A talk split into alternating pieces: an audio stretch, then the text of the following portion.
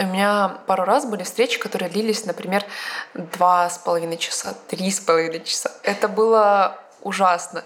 И вот э, в последнее время я просто научилась э, таким э, вербальным лайфхакам, которые помогают эти встречи заканчивать. Вот. Всем привет! Вы слушаете подкаст Лаба «Переговорка». Здесь мы обсуждаем все, что делает работу эффективной. Меня зовут Аня Облицова, я журналист блога Лаба. Говорим сегодня с Инной Чуд, главным продюсером Лаба и сооснователем Сквот.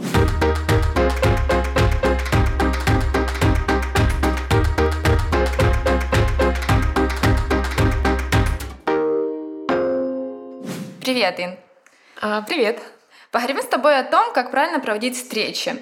Знаешь, когда я придумала эту тему, то сразу же вспомнила о тебе, потому что мы с тобой работаем в одном open space, и я тебя вижу буквально, наверное, два раза в день, потому что ты что-то бегаешь, что-то решаешь, постоянно в делах.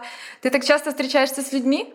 Э, знаешь, это немножко, может быть, странно даже выглядит, потому что те люди, которые новенькие к нам приходят, они, наверное, думают, что, боже, ну, ей можно не работать, э, и так все окей. Но на самом деле да, я просто очень много встречаюсь с людьми, и у меня, конечно, бывает э, такой график, который состоит просто из встреч. Там, например, 3-4 встречи в день — это нормально. Бывают, конечно, дни, когда их там по 6-7, и вот это уже перегруз. Но я как-то считала, что в неделю бывает ну, наверное, минимум встреч 10, вот максимум было где-то даже 30, наверное. Это Но реально 30 встреч после, после этой недели мне нужно было брать отпуск, потому что это было прям очень жестко. А с кем ты обычно встречаешься? Это твои сотрудники, это лекторы, подрядчики? А, ну, я, знаешь, для себя так тоже разделила все встречи. А, у нас где-то 6-7 типов встреч. А, первое — это по понедельникам. У нас начинается рабочая неделя с этой встречи. Это общая встреча компании, на которой мы уже Три года, кстати, проводим ее. Мы подводим итоги всей нашей недели, результаты обсуждаем, какие-то планы на следующую неделю ставим. И вот она у нас такая важная. Потом встречи с командой.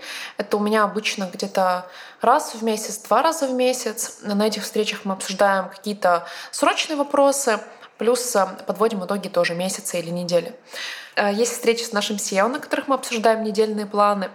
Э, встречи один на один с сотрудниками, на которых мы обсуждаем их прогресс, ставим цели им, я им фидбэк даю, и они мне тоже делятся какими-то своими проблемами. Встречи с лекторами — это, мне кажется, такой один из самых распространенных типов встреч, потому что у нас два проекта, э, лекторов много достаточно, и вот в каждом проекте это свои лекторы, э, с которыми мы тоже общаемся. А потом встречи, э, брейнштормы с командой у нас тоже есть.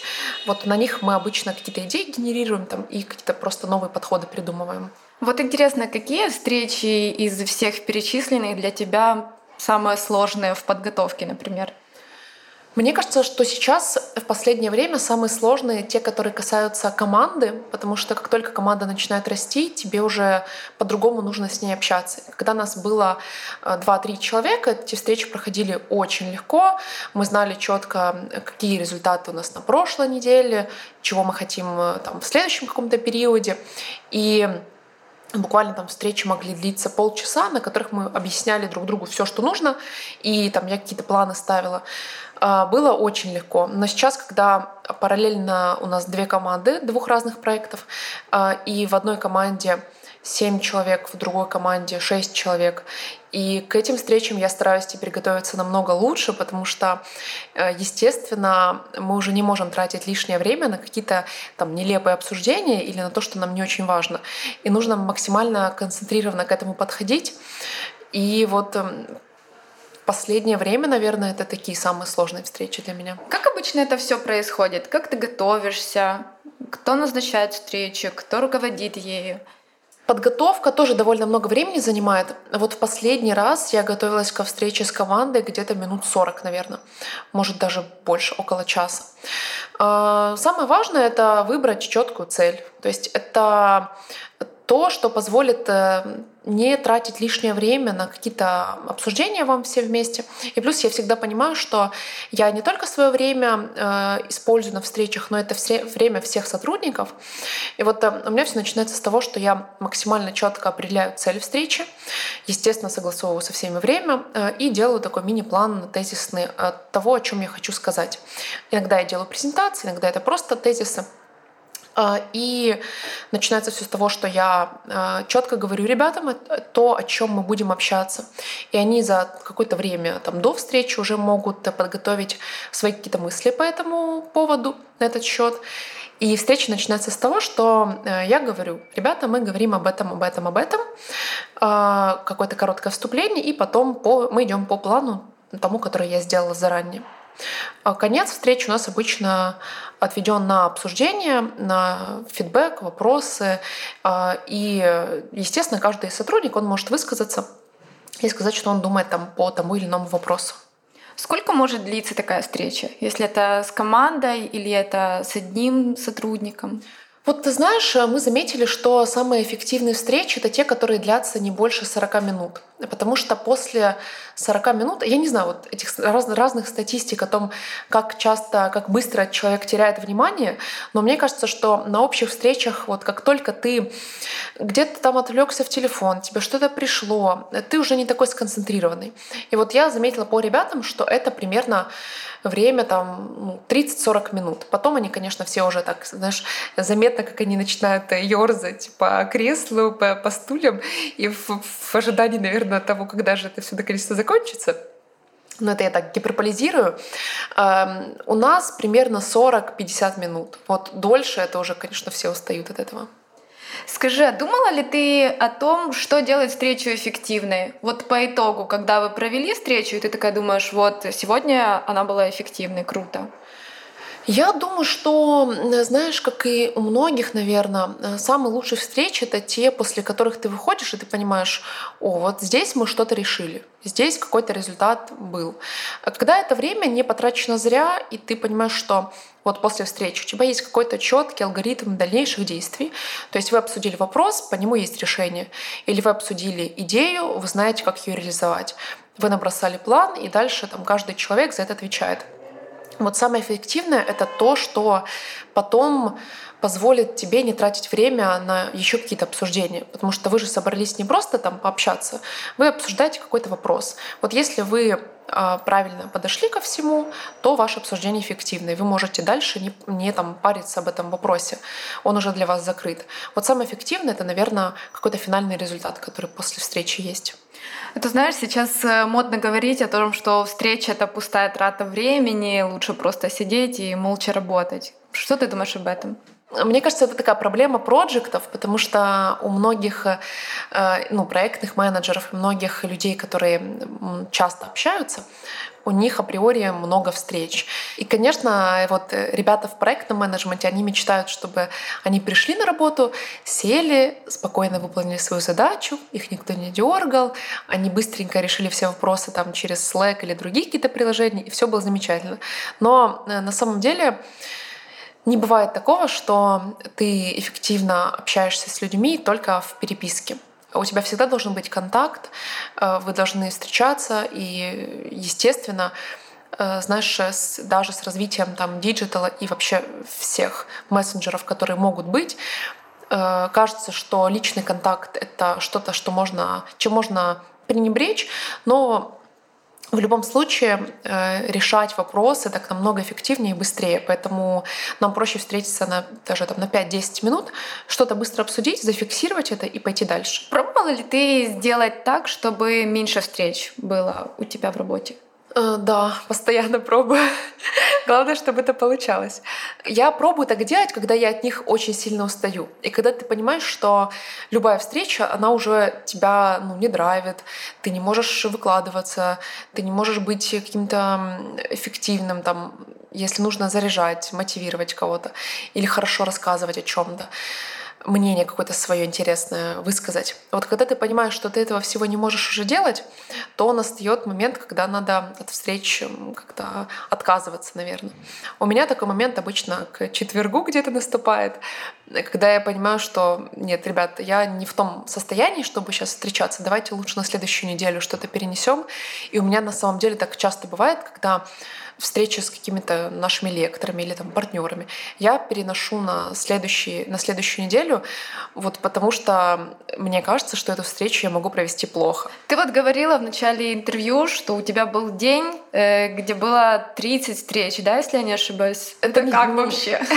Это была неделя, где было 30 встреч. А, неделя. И тогда мы запускали сквот. Я, я общалась со многими лекторами нашими будущими, а, плюс а, э, с лекторами лабы, много всяких партнеров, там, контактов. Мы договаривались про интервью, про какие-то контентные материалы. И действительно было очень много всего.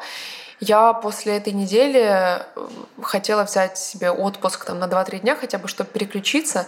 И у меня было состояние, когда я прихожу домой, и я не хочу разговаривать вообще. То есть я не могу позвонить э, там родным и спросить, как дела у них, потому что у меня просто все болит. Это физически даже какая-то боль ощущается.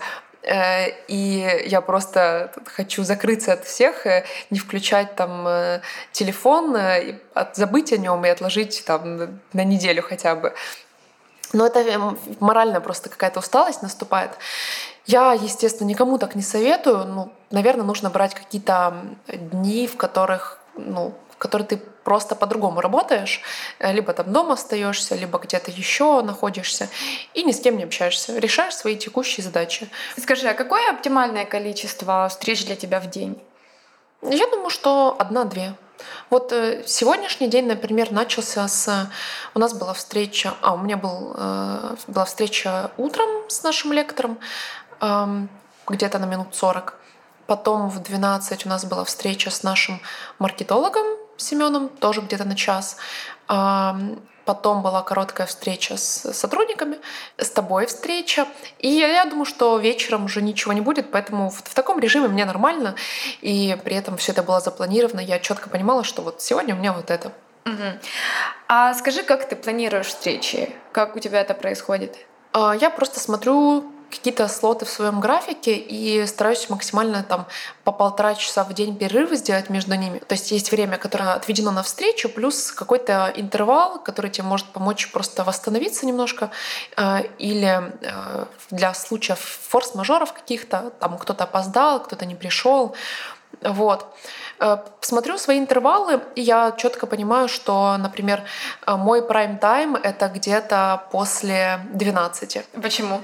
Э, потому что в начале дня я менее продуктивна. Знаешь, вот есть люди, которые прям такие энерджайзеры, особенно они там рано встают, и у них все получается с утра лучше, чем вечером. Вот у меня, наоборот, энергия вся появляется где-то в идеале, конечно, после пяти вечера, потому что в девять я чувствую себя заряженной и какой-то замотивированной. Но в рабочем графике, это после 12, я понимаю, что я уже э, попила кофе, я настроилась на рабочий какой-то режим, и мне комфортно вот сейчас встречаться, общаться с людьми. Ну слушай, ну на работе ты появляешься где-то к 9, к 10, раньше всех в офисе, а ты говоришь, утром не энерджайзер. Ну, знаешь, это происходит потому, что вот есть какой-то внутренний, э, внутренняя проблема, наверное, Потому что когда ты только встречаешься, только общаешься с людьми, тебе потом в конце дня кажется, что ты ничего не сделал. Боже мой, а я что, просто пообщался? А что, а что, а в чем моя работа вообще? Просто болтать ходить? И вот у меня это чувство, ну вот буквально, оно у меня есть, оно там, знаешь, иногда просыпается, и я просто прихожу на работу для того, чтобы решить какие-то обычные вопросы, там, написать письмо кому-то, поставить задачу, там, что-то проконтролировать. Вот у меня это время с 9 там, до 12 — это то, когда я трачу на свою работу. Вот то, что мне нужно сделать. Ну вот, кстати, о встречах еще. Ты планируешь это в Google календаре, либо в блокноте записываешь? Как это все происходит? Э, я прошу, чтобы мне ставили их в Google календарь, а, либо в Asana у меня там есть э, тоже отдельная такая вкладка там по тегу meetings, э, я там могу заходить, смотреть, сколько у меня встреч сегодня. Ну, обычно, э, знаешь, если ты понимаешь, что это заранее, я по утрам смотрю календарь, ага, у меня вот здесь, вот здесь вот какие-то встречи есть. Ну и плюс есть что-то постоянное, например, по понедельникам, там на 9 утра у нас встреча По пятницам у нас есть постоянная встреча. Вот, то есть я понимаю, что сегодня у меня вот это, вот это, вот это. Бывало такое, что забывала о встречах? Конечно, это расскажи, ужасно. Это расскажи. ужасное чувство. У меня э, есть ситуация, наверное, которую знают все наши коллеги и сотрудники. Э, это ситуация с нашим HR Катей, когда прошлой зимой я э, опоздала, по-моему, на час к ней на встречу. Э, и мы ее перенесли в итоге. И, по-моему, через неделю я просыпаюсь от э, ее звонка, Э, в панике, и она мне говорит, слушай, э, мне еще пять минут, извини, я немножко опаздываю. И у меня такая мысль, слушай, извини, мне еще полтора часа, я тоже немножко опаздываю. Вот, в общем, я опоздала Кате два раза, это было ужасно, и мне кажется, что я до сих пор чувствую какую-то вину перед ней. Но потом мы, естественно, встретились. Да, бывало такое, что я забываю. Это, конечно, всегда неприятно. И... Как ты тогда выходишь из таких ситуаций? Боже, мне приходится извиняться, отправлять там конфеты, цветы кому-нибудь. Я себя чувствую парнем, который просто перед кем-то извиняется. Но в таких ситуациях, их, конечно, было не очень много, чаще какие-то ситуации, знаешь, в которых ты попадаешь там в пробку или ты куда-то не успеваешь, тебе приходится переносить что-то постоянно. Вот э, они, мне кажется, больше как-то демотивируют, чем если ты просто человеку скажешь, блин, извини, я немножечко завтыкал, там я проспал, и в следующий раз все будет окей. Постараюсь приехать вовремя. Вот, ну, такое бывает. Кстати, по поводу утренних встреч. Ты как-то рассказывала, что летом у тебя была такая традиция, что ты утром проводила завтраки, встречалась с людьми, и это было очень эффективно для тебя. Можешь рассказать? Да, у меня это было в прошлом летом, ну, этим тоже немножко. Был месяц, когда я практически целый месяц, когда я завтракала не одна, а с кем-то, либо просто кого-то приглашала на завтрак, либо это были люди, с которыми я там днем не успеваю встретиться. А, и, знаешь, это было вот интересный такой челлендж. Я не знаю, что я проверяла конкретно, какой, какой, в чем здесь челлендж был, но, может быть, я проверяла себя на то, смогу ли я вставать в 6 утра. Интересно отличие по поводу времяпровождения встречи. Есть ли это утром или вечером? Ну сколько разницы между такими встречами есть? огромная разница, потому что вечером это всегда воспринимается как что-то неформальное. То есть я не могу, например, позвать нашего лектора вечером там поужинать, но могу позвать его позавтракать. И вот знаешь... Э, Почему? Потому что вечером обычно люди уже расслаблены, и они э, неохотно воспринимают какие-то серьезные вопросы, и ты не можешь сказать Э, если вы там сидите до 8-9 вечера, ну, уже как бы, знаешь, есть какой-то, какая-то тональность в общении, в вашем разговоре, и вам хочется выпить бокальчик вина, а не чашечку кофе.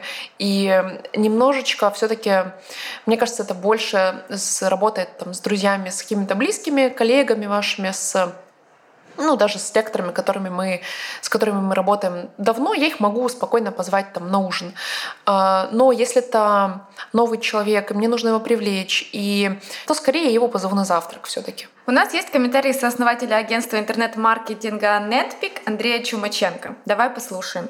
А, у меня есть несколько правил которые обязательно применяются ко всем встречам. Первое правило — это то, что мне обязательно нужно понимать, зачем нужна эта встреча. То есть я не хожу на встречи, которые просто вот нужно там что-то обсудить. И, соответственно, обязательно в названии встречи должна быть причина, по которой мы эту встречу проводим. Это я говорю о встречах, которые вот мне назначают. А, второе правило — это обязательно должна быть то, что называется адженда, то есть некий план или список пунктов, которые нужно обсудить на встрече. Потому что часто бывало такое, когда приходишь на встречу и вроде бы все обсудили, а что-то забыли, и потом еще начинаются какие-то переписки. А, я использую сервис calendly.com, на нем легко сделать, ну, подвязать свой э, аккаунт в Google календаре и просто кидать короткую ссылку всем, кто хочет с тобой там встретиться, либо пообщаться по скайпу, либо еще как-то. А, там видны свободные слоты, и любой человек, у которого есть ссылка, может этот слот занять, написать там название и описание, и, ему, и тебе эта ссылка на, ну, эта встреча как бы упадет в календарь. Это тоже очень удобно, не нужно там сообщать свой email, на который нужно пошерить э, встречу и так далее. А также в Calendly можно указывать э, как бы слот, размер этого слота, то есть на сколько минут может быть встреча. И я стараюсь, конечно же, чтобы встречи были небольшие, поэтому там стоит слот 30 минут. Но иногда кто-нибудь занимает сразу два слота, и когда встреча действительно нужна длинная. А, еще один пункт – это обязательный follow-up, то есть по итогам встречи нужно написать, о чем договорились. Если на встрече нужно было что-то решить, то обязательно пишется follow-up, как бы список пунктов, о которых договорились, и отправляется на почту всем участникам встречи. И они могут, если с чем-то не согласны, там потом в переписке еще уточнить какие-то пункты.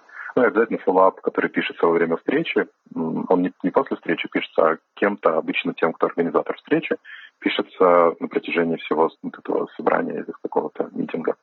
И в конце зачитывается.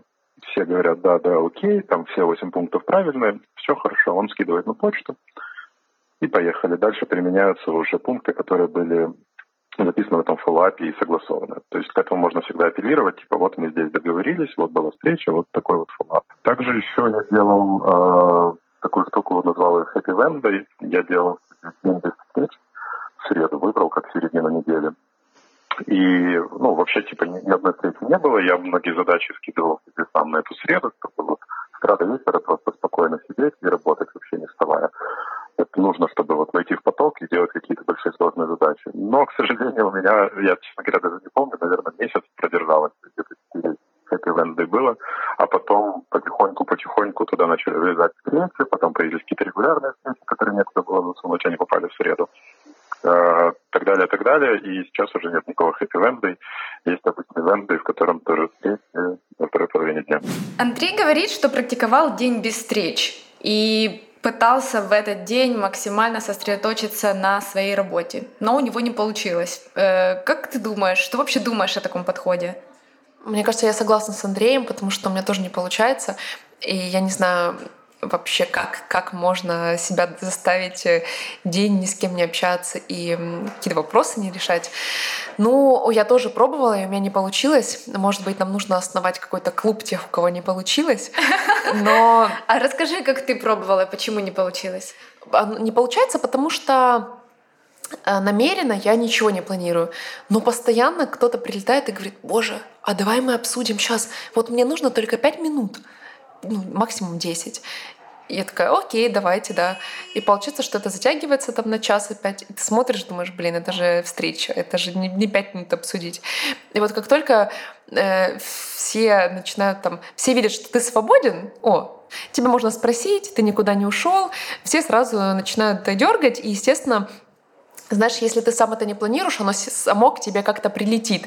И вот э, у меня было такое, что я иду, ну, знаешь, мы сейчас там не будем гиперполизировать. У меня реально бывают дни, там, когда никакой встречи нету, э, все классно, я иду, думаю, о, сейчас размеренно, нормально поработаю.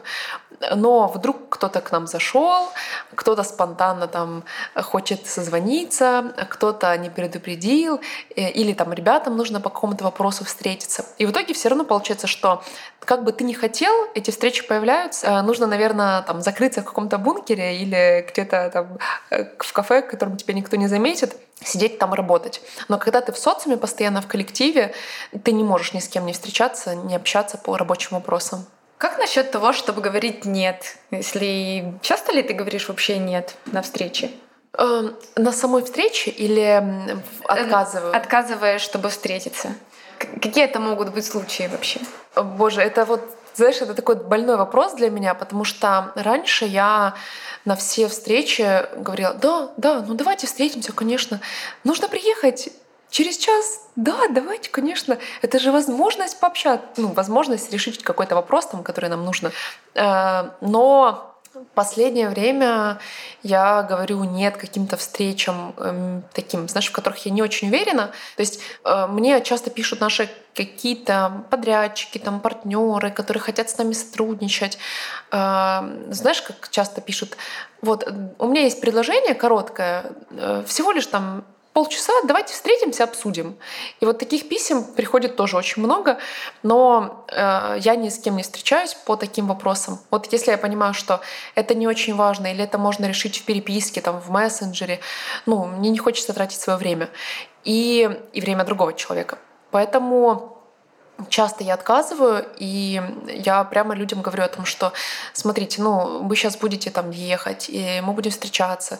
Это займет очень много вашего времени. Возможно, мы даже вопрос не решим, поэтому давайте просто либо созвонимся, либо коротко там спишемся э, и обсудим какую-то суть. Слушай, ну это звучит уже прям как навык, которому нужно учиться, просто говорить нет. Это навык отказывать людям. И это э, нужно было пару раз себя переступить. И у меня были моменты, когда Э, я еду на встречу какую-то, трачу время на то, чтобы доехать, потом вдруг еще попадаю в пробку или куда-то где-то задерживаюсь. А встреча там длится 30 минут, я еду обратно и понимаю, что половины дня моего нет. И вот пару таких моментов они меня научили тому, что нужно очень сильно ценить свое время и то, куда ты его тратишь. Также у нас есть комментарий Димы Борисова, собственника сети ресторанов Димы Борисова. Давай послушаем, как он проводит встречи. Первое. Давайте э, говорить о современном мире. Встречи э, в моем формате, да, в последние годы происходят в двух вариантах. Первое это digital встречи, по сути, да, и процентов 80 встреч каких-либо, да, но это не, не встречи физические, но общение, да, и проведение каких-то переговоров происходит в онлайне, в Фейсбуке, в каком-нибудь мессенджере. Соответственно, таким образом я минимизирую количество э, пустых э, встреч, да, как, как раньше это было, там, пустые совещания, пустые обсуждения каких-то э, каких-то там вопросов, которые на самом деле можно обсудить в виртуальной встрече, например, в закрытой группе на Фейсбуке, как мы это делаем там Э, в, с моими ресторанами. У нас каждый ресторан находится в закрытой секретной группе в Фейсбуке, и мы там проводим, условно говоря, такие виртуальные встречи. Uh-huh. Это раз. А два, если встречи происходят физически, то максимальную э, я стараюсь как бы эффективность в этих в рамках этих встреч применять следующим э, образом. Ну, во-первых, согласовываем на каком-то начальном этапе, вот так вот э, в, в виде там, не знаю, сообщения в мессенджере предмет. То есть что мы будем как бы обсуждать, к чему мы хотим прийти. И по сути встреча является только финализацией да, и принятием каких-то решений. То есть встречи, на которых просто обсуждается что-либо в виде там какой-то там, ну не знаю, обсуждения идеи, э, я уже давно не провожу. Встреча у меня максимум занимает 10-15 э, минут. И таких встреч я стараюсь в день делать не больше э, двух, в крайнем случае трех. Соответственно, это позволяет выполнять, как мне кажется, более значимые, более важные вещи ну, в рамках там, моей какой-то да, функции в семье ресторанов, вот, а не тратить 80% времени на пустые обсуждения каких-то вещей. Это вопрос также доверия э, команде, вот, потому что я максимально делегирую все задачи и в том числе принятие решений самостоятельно э, моим как бы членам команды, сотрудникам, а не э, организуем там десятки каких-то этих совещаний, встреч, э, часами обсуждать э, какой-то вопрос и в итоге опять же откладывать его на, на, на потом. Мне кажется, за 10-15 минут можно в принципе все, что нужно если речь идет о конкретных каких-то действительно вещах и, и о встречах эффективных, да, то есть чтобы принять какое-то решение, этого времени э, для встречи достаточно. Ключевое, чтобы 80% э, из 100% встреч приносили конечный запланированный результат. В данном случае я считаю результатом это принятое решение на встречу. Инна, скажи, есть ли у тебя свои правила в организации встреч? Например, только в первой половине дня, либо только во второй, либо никогда не встречаться вечером? Угу. Правил как таковых нету, я просто... Это не правила даже, это такие принципы. Вот я понимаю, что встреча должна длиться не больше часа, я уже говорила там о встречах с командой, которые у нас длятся примерно 40-50 минут. Вот рабочие, мне кажется, не больше часа. Это такое самое главное правило. Второе правило — это э, четкое время. То есть я никогда не говорю, давай встретимся днем там, или давай встретимся утром, вечером. Это четкое время, и, естественно, как только оно появляется у всех в календарях, все понимают, что вот это серьезно. Потом во встречах всегда должен быть какой-то план, адженда — это примерно то, о чем вы собираетесь говорить. Даже если вы обсуждаете, если у вас брейншторм, вы не знаете конкретно, что вам нужно решить, то просто Нужно понимать, какую идею мы обсуждаем и что нам хочется получить в итоге. И, естественно, э, знаешь, есть такие моменты, когда твой собеседник вот ему так нравится, наверное, с тобой общаться, или он просто не понимает, что уже прошло много времени, вам нужно как-то заканчивать. У меня пару раз были встречи, которые длились, например, два с половиной часа, три с половиной часа. Жесть. Это было ужасно. И вот э, в последнее время я просто научилась, э, наша Женя научила меня таким э, вербальным лайфхакам, которые помогают эти встречи заканчивать. Что, вот... что мы не можем показать? Но ну, ты можешь рассказать? Да, я могу рассказать. Это самый интересный лайфхак. Это самый интересный жест. Не тот, о котором все подумали, это жест, когда ты опираешься двумя руками на стол, и ты говоришь, так, ну, все, да? Вот, или, или начинаешь постепенно как-то э, приподниматься на, если ты сидишь там э, на стуле, начинаешь приподниматься, и тогда человек понимает э, твоими жестами, что это сигнал к тому, чтобы заканчивать. Он, может быть, не осознает это, но жесты, все, по жестам все считывается. И вот мне кажется, что одно из самых важных правил — это не то, как там планировать встречи, это то, как их правильно завершать, чтобы, опять же, не тратить время человека, свое время не тратить, и вот не переходить, знаешь, в фазу каких-то лишних обсуждений. И вот эти лайфхаки мне, этот жест, он мне очень помогает. Кстати, ты говорила вот э, о брейнштормах еще. Как часто вы проводите брейнштормы? И веришь ты ли вообще в них? Потому что есть тоже мнение, знаешь, что это пустая трата времени. Э, это сложный вопрос, потому что я не верю в брейнштормы. Почему? У меня никогда не было брейнштормов, на которых вот прям кто-то э, какие-то гениальные идеи рождались. Я не к тому, что там э, люди не могут генерировать идеи. Эм, знаешь, вот мне кажется, что перед брейнштормом нужно там коллегам или тем, с кем ты собираешься встретиться, дать какую-то основу, вот о чем мы будем, что мы будем обсуждать, э, в каком формате, какие идеи там я хочу от них получить или какие идеи нужны просто. И вот как только ты какие-то вводные даешь, э, человеку э, человек в каком-то русле уже может думать. Возможно, это звучит как-то очень строго, знаешь, как будто я ограничиваю кого-то в чем-то, но у нас были моменты, когда там я говорю, вот, ребят, давайте соберемся и побрейнштормим о новых форматах обучения. Мы собираемся, проходит 10 минут, 15, и знаешь, все такие вот как по цепочке. Ну, давайте вот это сделаем. Угу. А может, вот это еще? Угу. А, а это мы пробовали уже. Ага, не, не получилось, да? Ага, понятно. И вот получается так, что это нужно, нужно время, чтобы людям раскрыться, во-первых. Э, и если задача она слишком абстрактна, слишком большая, то ты в ней теряешься и не можешь э, сконцентрироваться. И вот как только этот брейншторм сужается до какого-то вопроса, ну, например, ребята, мы собираемся и думаем о том, какая акция будет э, у нас на Черную пятницу. И все знают об этом заранее, то есть у них уже было время подумать свои самые гениальные идеи они уже придумали, и они готовы их озвучить. Вот я верю только в те брейнштормы, на которых вы уже озвучиваете какие-то идеи. В этом в ходе такого обсуждения идеи там могут дорабатываться, у кого-то они могут развиться во что-то большее. Вот в такие брейнштормы верю, а в то, где мы собираемся э, что-то обсуждать, я не верю. Скажи, а как ты запоминаешь э, информацию, озвученную на встречах? Это же тонна информации. У меня есть такой принцип, э, я на встречах ничего не записываю. Мне легче просто выделить там 10-15 минут после, э, сесть куда-то в тишине и э, обдумать то, что мы обсудили, и записать вот это самое важное. Потому что как только я начинаю э, вести какие-то заметки, открывать блокнот или ноутбук, то э, мне кажется, что это какое-то такое, ну, не то чтобы неуважение, но это некорректно по отношению к человеку, и я тогда сама теряюсь в том числе. Поэтому мне проще все-таки отдельно там на 10 минут выйти, после встречи все это записать, понять, что мы делаем дальше, э, и вот, собственно, таким образом проводить все. Последний вопрос.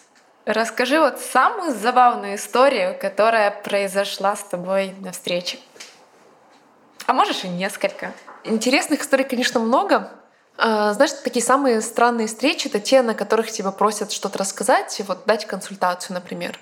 Мне иногда в Фейсбуке пишут ребята, которые делают какие-то образовательные стартапы или что-то в сфере образования а, и просят поделиться своим мнением. А, у меня была встреча, встреча как бы предполагалось, что это будет, наверное, консультация какая-то. Мы просто встретились с знакомым моим в кафе, он так очень, э, знаешь, судорожно э, открыл свой блокнот и начал вот по списку прям задавать мне вопросы. А что вы делаете в этом случае? А что в этом? А что в этом? Я первые там пять, пять минут, я так, знаешь, немножко не понимала, что происходит. Но потом, вот когда уже там на моменте восьмого какого-то вопроса, он спрашивает, спрашивает, я отвечаю, отвечаю. И вот говорю, слушайте, но такая мы же не интервью с вами проводим, это же формат больше там, где вы мне там расскажете о каких-то своих идеях. Эта сфера в любом случае там мне интересна, и если что-то новое появляется, я сама просто напишу и спрошу человека, что происходит. А это было в формате какого-то такого, знаешь, блиц-интервью. Вот расскажите, что вот это здесь, вот так вот, как это делается. Чек-листы, чтобы ты такие отдавала, Чек-листы, да? да. Проходит минут 30, я понимаю, что ну, это совершенно не в том формате, в котором я хотела бы пообщаться.